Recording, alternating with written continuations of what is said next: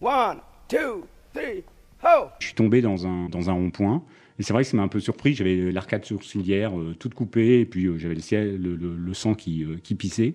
Et j'avais des gens derrière euh, qui klaxonnaient, euh, disaient euh, Ouais, Oh, faut tu que j'aille au pousses. travail, euh, tu te pousses. Le gars, il est en train de crever, il est en sang, et t'as les mecs en bagnole derrière. Ouais, c'est Ouais. Jean-Pierre, là, tu fais chier, là. voilà, c'est ça, exactement. les bâtards. Non, non.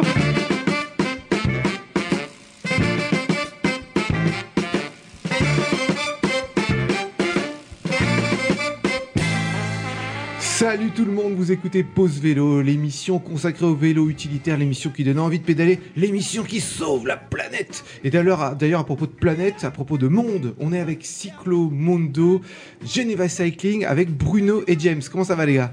Bah, ça va bien. Très très bien, euh, Eric, toi? Heureux, épanoui, tout va bien. On est dans les studios de Radio Bani et c'est extrêmement confortable d'enregistrer ici avec Laurent et Jérémy qui est derrière les boutons. Alors, Geneva Cycling, on va faire rapide. Qu'est-ce que c'est? En fait, Geneva Cycling, c'est une nouvelle marque. C'est une nouvelle marque de Cyclomundo. Cyclomundo, c'est un tour opérateur qu'on a créé il y a 17 ans, en fait. Et l'idée, c'était de faire pédaler, euh, faire découvrir euh, la France, la Suisse, euh, l'Italie, l'Espagne à des, à des touristes étrangers en itinérance. Donc, on leur organise des séjours, on leur fournit les vélos et on s'occupe de toute la logistique, du transport de bagages.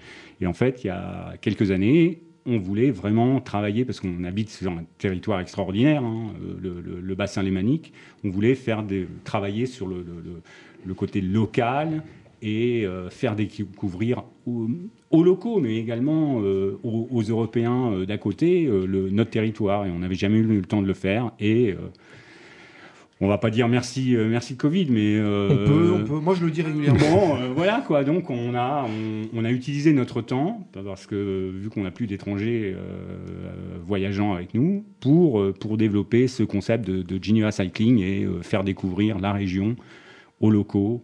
Et euh, on s'est avec James, je pense qu'il va pouvoir le dire, on s'est beaucoup amusé à, à trouver des tas d'itinéraires et, et on a on a découvert plein de choses. D'ailleurs, un de ces quatre, avec l'équipe de Pause Vélo, on fera un petit tour avec vous, les gars. Sans Ah ouais, avec problème. plaisir. Rien de tel pour euh, ah ouais ouais avec plaisir. Ah Euh, ce sera super. Alors, dis-moi si j'ai bien tout compris, euh, James. Oui. Euh, L'idée, c'est, ad- admettons, moi, je suis espagnol, j'ai envie de faire un tour en Allemagne. Cyclomondo me file un coup de main là-dessus, c'est ça? Ah bah en Allemagne, pour le moment, c'est pas possible parce que euh, on a que en Italie, euh, en Suisse, en. Espagne et au Portugal. Mais euh, voilà, en fait, euh, nous, du coup, euh, ici, on est agence réceptive. Donc, ça veut dire qu'on organise la location de vélos, on organise aussi tout ce qui est logistique, le transfert de bagages, etc. Et puis ailleurs, on travaille avec des autres agences réceptives. Je sais, vous allez pouvoir me filer un coup de main. Cet été, ça va être, hyper compliqué encore, j'ai l'impression de se déplacer avec ma petite famille. Donc moi, ma femme et ma fille. On a euh, deux vélos, plus la remorque derrière chez moi, derrière euh, mon vélo, qui n'est pas électrique, donc j'ai besoin d'avoir du plat. J'aimerais bien faire le tour du lac de Constance. Et on m'a dit qu'il y avait moyen de se faire transporter tout le matos. Euh, du coup, moi, je prends le train avec ma petite famille et j'arrive. Et il y a mon vélo, celui de ma femme et puis la carriole. Vous faites ça, vous? Ça, on peut le faire. On le fait généralement pour, le- pour des petits groupes, mais oui, euh, ça, on le fait. Ouais. Et le lac de Constance, d'ailleurs, ouais, c'est c'est super. hein. Ouais, Pour, euh, c'est plat. pour- ouais, ouais, ouais. Et c'est, je crois, la, la piste cyclable la plus euh, usitée au monde, je crois. Ah ouais? Le tour je, du lac? je, je crois, ouais. Je crois euh, avoir entendu ça. euh, on- J'ai assisté à quelques, quelques salons. hein. C'est un petit monde, hein, le monde du vélo. Donc, on a des réunions. euh, à- J'ai eu des réunions à plusieurs repri- reprises à Constance. Et je crois que c'est, euh, il y a des bouchons en fait. Ah ouais, c'est peut-être pas si funky que ça. Euh, L'année dernière, j'ai fait le tour du lac d'Annecy. euh, Mhm. Et euh, aux abords d'Annecy, il y avait aussi des bouchons. Bon, une fois qu'on est un peu plus loin, les non sportifs, les non électriques, ils ont plus de mal. Donc on Mhm. retrouve un peu de liberté. Mais c'est vrai que c'est la contrepartie. Ça se développe tellement maintenant, Mhm. les vacances à vélo, le vélo, qu'on commence à avoir des embouteillages. C'est ça la difficulté. Tu disais tout à l'heure, Bruno, que euh, vous faisiez aussi, grâce à Cyclomondo, du team building pour les entreprises. Oui, alors l'idée, c'est qu'on a développé, en fait, euh, on a développé des excursions à la journée, du, ce qu'on appelle du, de la micro-aventure, donc euh, de l'aventure sur deux jours, trois, euh, sur deux ou trois jours, des choses où, en fait, on s'imagine pas qu'en deux ou trois jours, on peut, on peut se sentir vivre une aventure, franchement. Et pour les entreprises, effectivement, ces excursions, on peut les décliner pour, le, pour du team building, ou pour les familles. Je pense qu'après le, Covid, on aura tellement besoin de, recréer du lien. Et je pense que le vélo, c'est absolument extraordinaire de, ce point de vue-là. Enfin, on crée, euh, c'est euh, ouais, un lien, c'est un, sujet de conversation, c'est un moyen de découvrir une région. Donc, euh, donc oui, ça, s'adapte très bien pour les entreprises. Alors, on en a fait quelques-unes, mais je pense que c'est appelé à se développer. Alors, on va continuer de parler des vacances à vélo avec Papa Cyclette. Et après, je vous propose, les gars, qu'on parle du plaisir qu'on a à faire du vélo. Et peut-être que grâce à Cyclomondo, Geneva Cycling, il y a des gens qui découvrent le vélo et qui ont envie d'en faire. C'est Papa Cyclette. Tu me racontes une histoire? Une histoire de quoi? Bah, une histoire de vélo. Épisode 3 Choisir sa tente pour le vélo. Dis Papa Cyclette, comment on choisit sa caravane pour partir à vélo? Oh, doucement. On voit que c'est pas toi qui tires tout ça. D'ailleurs, l'an prochain, hôtel 4 étoiles, et comme ça, plus de problème. Un hôtel avec piscine? Chouette. Non, je plaisante. La tente, c'est pas mal aussi. Si on veut. Alors, comment on choisit sa tente? Bonne question, mon petit. Un des premiers critères sera la taille, souvent proportionnelle au poids. Et comme je suis un génie des maths, si on est tout seul, on prend une tente, une place. Si on est deux, une tente de place. Et si on est quatre une tente 4 places, on a compris. C'est vrai qu'on frôle le génie. À titre personnel, on a voyagé avec une tente 3 places à 2. Ça rajoute du poids, mais on gagne en confort avec davantage de place. Désormais à 4, on a une tente 4 places, car on a suffisamment à porter. Pourquoi les tentes c'est comme Vivaldi? Il y en a une pour chaque saison. Quelle culture On voit bien que je suis ton père. Une tente 3 saisons sera suffisante la plupart du temps. Une tente 4 saisons sera plus costaud et résistera à des forts vents, des températures négatives et aussi à des fortes accumulations de neige. Ce sont des tentes d'alpinisme si on souhaite synthétiser. Les tentes de saison, quant à elles, sont réservées au voyage estival et à des températures clémentes. Quels sont les critères importants pour choisir une tente? L'abside est un vrai plus. Cela correspond à l'espace à l'extérieur de la tente, mais qui reste à l'abri. Très utile pour manger à l'abri, laisser ses sacoches, voire son vélo pour certaines tentes à l'abside immense. Pour éviter la condensation, une ventilation sera nécessaire. De nombreuses aérations seront un plus non négligeable, surtout si vous dormez à plusieurs. Pour une utilisation en été, des chambres avec juste une moustiquaire existent. Concernant l'imperméabilité, une tente avec double toit sera intéressante. Elles équipent la plupart des tentes d'aujourd'hui. Un minimum de 3 à 5 000 mm sera conseillé voire 10 000 si vous bivouaquez l'hiver ou en haute altitude. On dit d'une tente qu'elle est autoportée quand les arceaux arrivent au coin de la tente, lui permettant de tenir toute seule. Pratique pour déplacer rapidement sa tente, pour dormir sous un abri par exemple, ou bien dormir sur un seul dur dans lequel on peut difficilement planter des sardines. On va planter des poissons? Non, les sardines sont les piquets qui permettent de maintenir la tente sur le sol. Et le poids Pour une tente estivale, compter entre 1 et 2 kg pour une tente de personnes. Moins de 3 kg pour une tente de 3 personnes. Pour une tente 3 à 4 saisons, il faut compter entre 2 et 3 kg pour une 2 places et un peu moins de 4 kg pour 3 places. Pour un voyage au long cours, il vaut mieux une tente plus spacieuse, car le kilo supplémentaire sera appréciable en cas de mauvais temps. Certaines marques peuvent être recommandées, comme Vaux, MSR, Ferrino. À noter que les tentes Decathlon font également très bien le job si on est un peu précautionneux et que les conditions rencontrées ne sont pas trop extrêmes. Un petit plus? On transporte une petite bâche de sol à mettre sous la tente. Cela sert pour l'isoler du sol et éviter d'abîmer la tente en frottant sur les cailloux. En cas de forte pluie, cette surépaisseur est appréciable, mais attention à bien l'attendre pour éviter l'apparition de poches d'eau qui risquent de traverser la chambre. Alors, on sait tout? Oui, ça y est, tu sais tout. Bon voyage, papa cyclette ah, le truc à éviter à tout prix, vraiment, c'est l'attente deux secondes. Quand on part en vacances avec euh, le vélo, parce que l'attente deux secondes, c'est peut-être très pratique, mais alors la taille que ça a, la place que ça prend sur un vélo, c'est mort. on peut trouver des tailles euh, de tentes qui sont à peu près équivalentes, une fois dépliées, mais une fois repliées, qui font la moitié. Ça, alors là, je, ah vraiment, je conseille à tout le monde pas de tente deux secondes. C'est oui. Ouais. Euh, un truc qui me fait marrer, moi, qui fait peut-être pas marrer tout le monde, mais que les gens aiment bien écouter, les chutes à vélo. James, Bruno, c'est quoi vos dernières gamelles? Moi, c'était en janvier. Euh, c'était un jour un peu comme ici, il fait, très très beau. Et je me suis dit, allez, euh, je vais faire 80 km. Et j'ai réussi à le faire malgré le gel qui était par terre. Et 500 mètres de chez moi, j'ai pris un virage un peu trop vite et j'ai glissé un beau 15 mètres comme ça. Et puis, heureusement, j'étais bien protégé. J'ai rien, j'ai rien bleu, mais il y avait quelques, quelques gens qui m'ont vu, qui m'ont dit pas de chance. Ah, ils t'ont applaudi, ils ont rigolé Non, ils ont juste ah, pas de chance. On peut rigoler, mais euh, ouais, quand ils ont vu que j'avais rien, quand même. Oui, ça va, c'est des gens gentils. Et toi alors, Bruno, comment c'était quoi la dernière gamelle? Ah, la, dernière gamelle, vraiment la dernière gamelle, c'est un petit peu comme euh, celle de James, en fait. C'est sur le verglas. Et en fait, c'est vrai que c'était dans, un virage. Depuis, je, roule l'hiver euh, avec des pneus à clous. mais je suis tombé dans un, dans un rond-point. Et c'est vrai que ça m'a un peu surpris. J'avais l'arcade sourcilière euh, toute coupée, et puis euh, j'avais le, ciel, le, sang qui, euh, qui pissait. Et j'avais des gens derrière qui klaxonnaient, disaient Ouais, oh, faut que j'aille au travail, tu te pousses.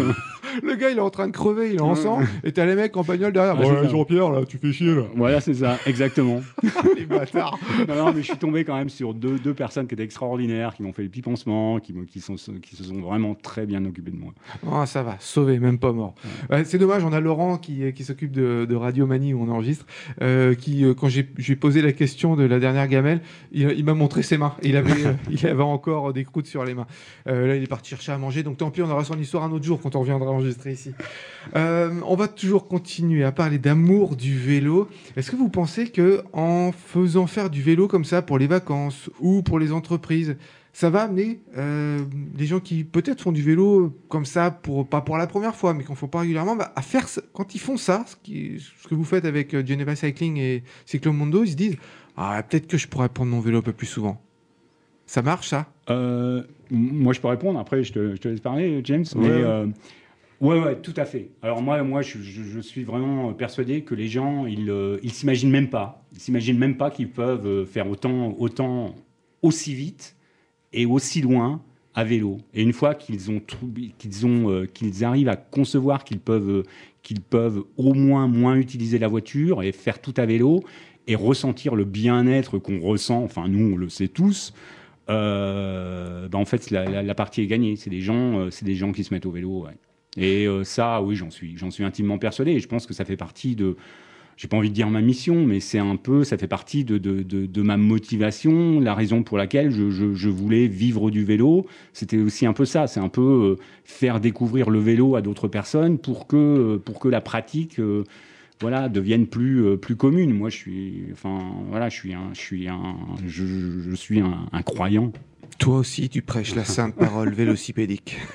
James, tu penses pareil? Ouais, bah, c'est sûr. Euh, là, on a eu des retours, par exemple, des gens qui ont fait une excursion avec nous et que euh, quelques semaines après, ils nous disent euh, bah tiens, maintenant je, me déplace toujours à vélo, je vais au je vais du vélo taf. et c'est ça le but. non, c'est on veut. Enfin ouais, c'est voilà. Le, vélo, Sophie, quoi. on, a, on, avait une idée d'émission qu'on fera un jour, un de ces quatre, si on a le temps un jour, il y a tellement de sujets à traiter, sur comment faire pour faire aimer le vélo aux autres. Et je pense que euh, le fait de vivre un bon moment en groupe, ou le fait que euh, bah, toi, tu es militant pour le vélo, puis tu un pote qui n'est pas trop cycliste, mais tu dis, tiens, j'ai un vélo en plus dans le garage, viens avec moi à faire les courses. Et puis qu'on se réapproprie le vélo une nouvelle fois, et puis qu'on se dit, oui, finalement, c'est un bon moyen de déplacement, c'est un truc qui marche, ça. C'est un truc qui marche. Ouais, complètement. Enfin, je pense que c'est. C'est-à-dire que. Oh, je suis complètement d'accord. Enfin, je ne sais pas ce que, je peux rajouter d'autre, si ce n'est que. Euh, c'est un peu ça, c'est s'apercevoir aussi qu'au quotidien, ben, on, fait, on, fait du, on fait du vélo et en fait, quand on sait s'organiser, c'est un gain de temps énorme. Quoi. On a un bien-être. Euh, enfin, on a un bien-être, on n'a pas besoin d'aller à la gym, on n'a pas besoin, on n'a pas besoin d'aller euh, bien des fois chez le médecin parce qu'on n'a pas de, on a beaucoup moins de douleurs, on a beaucoup moins de, petits problèmes. Enfin, le vélo, ça devrait être remboursé par la sécurité sociale à l'arrière. enfin, c'est euh, donc l'un dans l'autre. Enfin, c'est un, gain de temps. Enfin, je sais pas, j'ai du mal à, traduire ça en mots, tellement dans ma tête c'est clair, mais euh, pour le traduire en mots, c'est difficile. Mais euh, ouais, c'est extraordinaire le vélo. Alors, je sais pas si à Cyclomondo vous organisez des voyages au pôle Nord, mais on a la chronique du Yak. Et la chronique du Yak, ça nous parle justement d'aventuriers un peu fous furieux qui veulent partir au pôle Nord à vélo.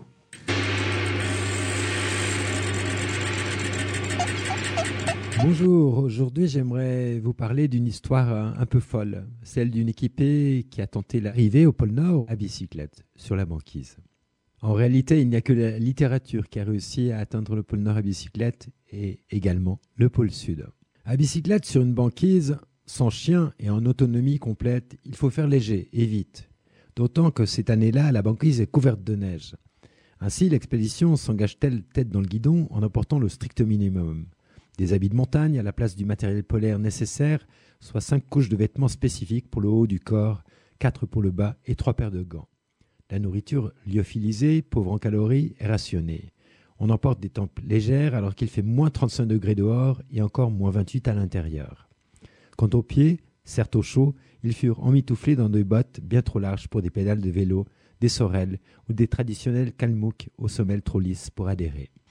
Nos cyclistes parcourent seulement 150 km sur un total d'environ 500. Jusqu'à la mine Polaris, ils couvrent 10 km par jour au lieu des 30 prévus, en poussant leur vélo la plupart du temps. Le dos de travers ou en tractant tour à tour la luge, deux options aussi rudes l'une que l'autre. Dix jours de préparation à un Resolute Bay, pas une minute d'une véritable acclimatation au froid, comme si au fond, étrange paradoxe, il s'agissait de finir au plus vite ce maudit challenge. Selon Francis Parel, l'expédition aurait pu être pédalée dans son intégralité, mais seulement avec une assistance de motoneige.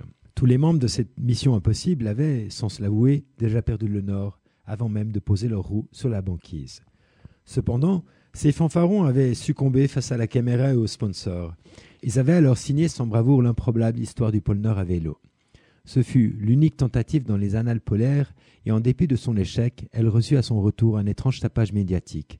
Gelure, peur, découragement, l'équipe emmenée par Francis Parel a dû renoncer. Récit d'une galère, titre l'illustré du 24 avril 1991. Pour mieux apprécier le sous-équipement de cette expédition, rappelons que Francis Parel s'y est rendu à nouveau en 1996 avec 15 chiens de traîneau tirant 500 kg de pactage pour trois semaines de déplacement aller-retour, soit une distance totale de 1200 km. Et cette fois-ci, le succès de l'expédition fut total.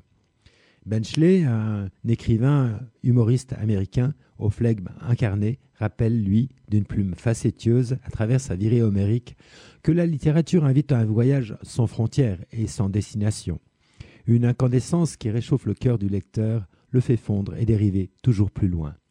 L'imaginaire permet à chacun de casser la glace et de se perdre de vue, et pour cela, nul besoin de perdre la face ou les orteils. Cycliste amateur de première, n'ayez pas froid aux yeux, mais dépêchez-vous, le pôle Nord magnétique dérive et s'éloigne.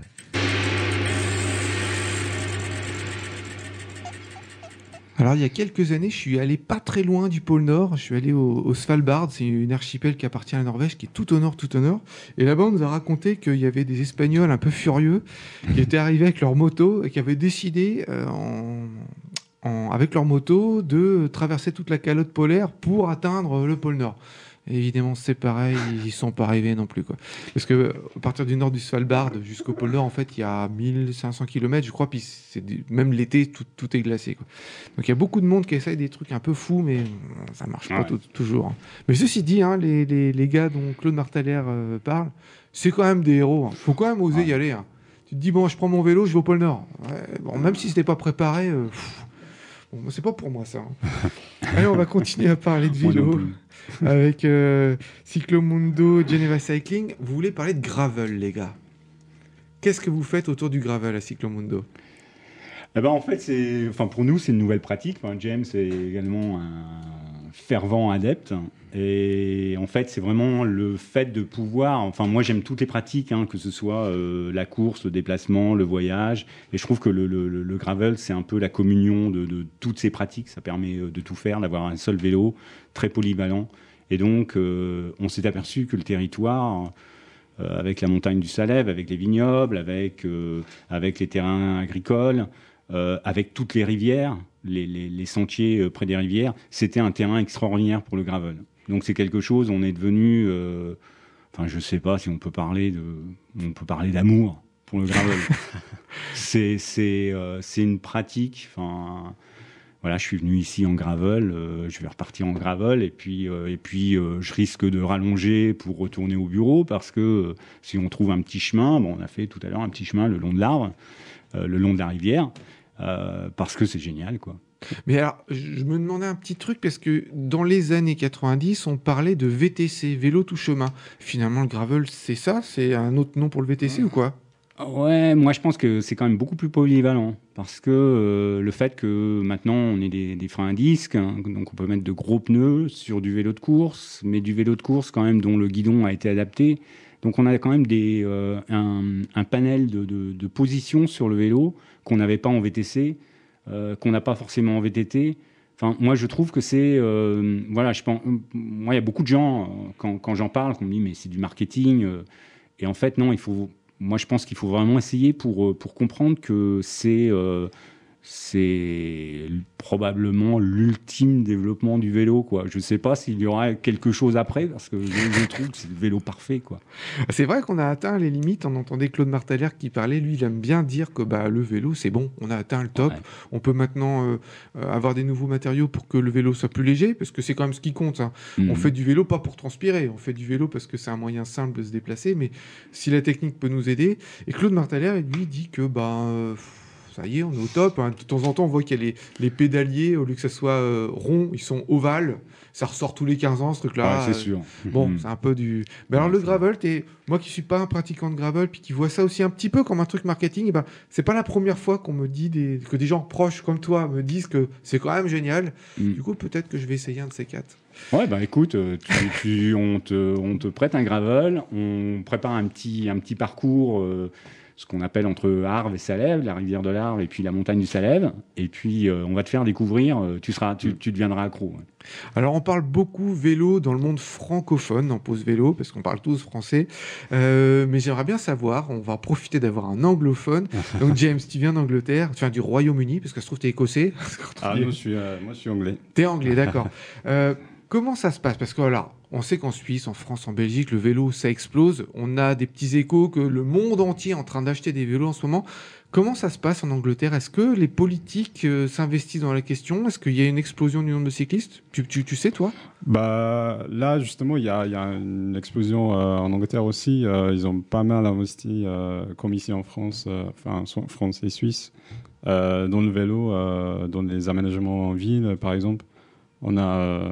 Enfin, je suis pas très d'accord avec euh, la politique de, de notre Premier ministre, mais euh, pour le coup, il, il- il se déplace à vélo, donc euh, ça, Ah. ça encourage les gens aussi. Donc oui, voilà, c'est après, on n'a pas le même météo en Angleterre, donc ça. Oh, ça c'est pas une question de météo. Tu vois, le Danemark et puis la Hollande, qui sont au même niveau que autant au nord que le- l'Angleterre, ils en font beaucoup. Donc je pense que non, tu penses pas? Bah ouais, non, non, je pense, euh, enfin, tu as raison, il, il y a des gens qui, qui, qui se déplacent, euh, quoi que ce soit euh, le météo, mais euh, c'est-à-dire que parfois des Anglais, on peut dire, euh, ah, il pleut, je pense je vais prendre euh, la bagnole quand même, mais euh, je suis, euh, je suis pas d'accord avec ça. Il y a le centre-ville de Londres où on a vraiment chassé la voiture, où il y a les barrages payants. C'est ça. Est-ce que c'est efficace ça? Eh ben, je pense euh, que de plus en plus, euh, là, surtout avec euh, tout ce qui est confinement, le Covid, etc., il y a beaucoup de monde, comme ici en France, qui, qui maintenant se déplace à vélo, qui, qui se sont dit, bah, les, les- il y a- il y a beaucoup moins de voitures euh, sur la route et du coup, euh, ils se sont plus sécurisés pour, euh, pour se déplacer à vélo. Et en France, en Suisse, en Belgique, il y a plein d'associations. Le monde militant pour la promotion du, du vélo est très organisé en association. Est-ce qu'il y a l'équivalent de Pro Vélo ou, ou de la FUB en, en Angleterre? Ça, je ne saurais pas le dire, mais j'imagine que, que oui, il y a ça. D'accord. Eh ben tant mieux.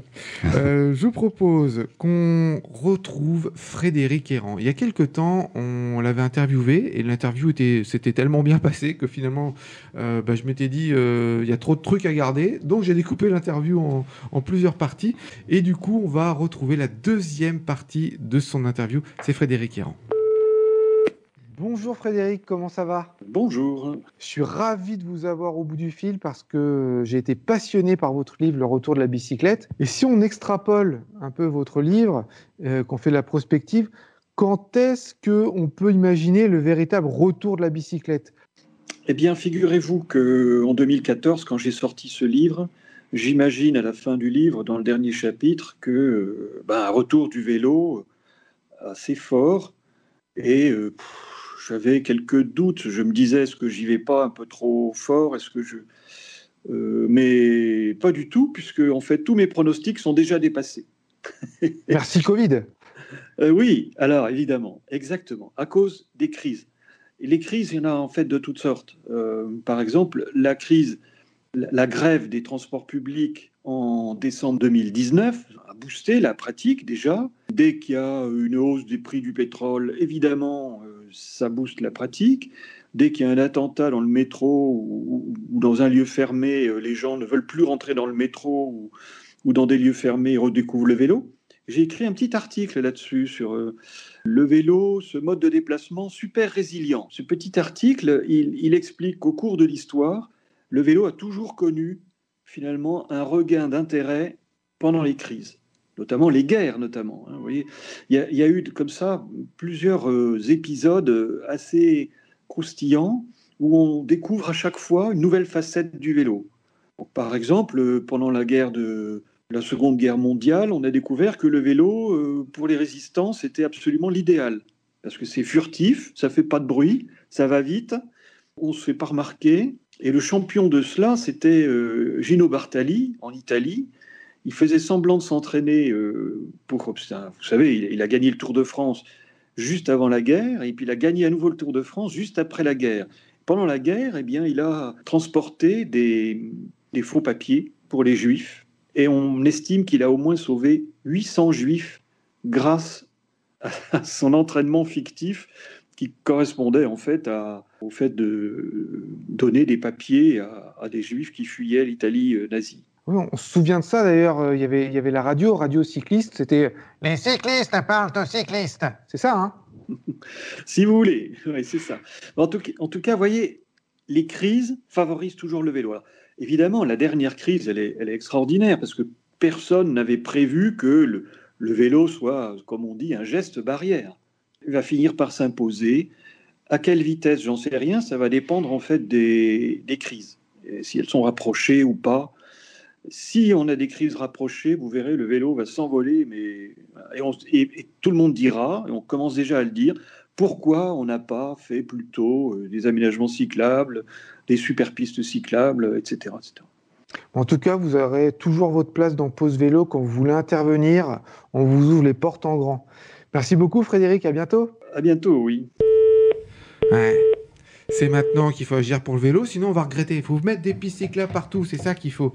Alors comment on fait pour retrouver Geneva Cycling euh, Cyclomundo? Comment on fait sur Internet? Euh, ben, C'est très simple, on a deux sites. On a cyclomundo, euh, cyclomundo.com pour les voyages au long cours, les voyages en itinérance, il y a une section en français. Et puis on a un autre site, donc plus local, c'est genevacycling.com. Très bien. Nous contacter, info ou bruno.cyclomundo.com et on vous répond rapidement. Eh ben c'est bien, c'est cool. Moi j'en ai marre des trucs où j'écris puis qu'on me répond pas. Ah, ça c'est bien. On se quitte en musique avec Fanny de Poule. Le titre c'est Les miettes sur le canapé. N'oubliez pas de nous liker, de nous partager, de parler de pause vélo, de prêcher la sainte parole vélocipédique autour de, de vous et surtout n'oubliez pas les copains. Pour sauver l'humanité, faites du vélo Il y avait des miettes sur le canapé une cigarette écrasée dans le fond d'un cendrier, quelques verres de tequila renversés sur le parquet. Une liste d'idées noires jetées par terre et chiffonnées, y avait des restes pour l'heure du dîner. Une belle assiette emballée dans du papier d'alu doré avec une drôle d'odeur qui débordait sur les côtés. La bouffe était vivante, chronique d'un repas oublié, y avait des cheveux dans le lavabo de brosse à dents enlacées, un dentifrice saveur coco, quelques bouteilles de parfum alignées comme écrite à la main avec des insultes au verso, il y avait trop d'eau dans le gaz et pas assez dans le vin, c'était écrit en majuscule. Tu n'es pas tout, je ne suis pas rien. Les moments tombés dans mon corps, j'ai le cœur qui perd la tête et mes pensées qui se déchirent comme un ciel zébré de comètes.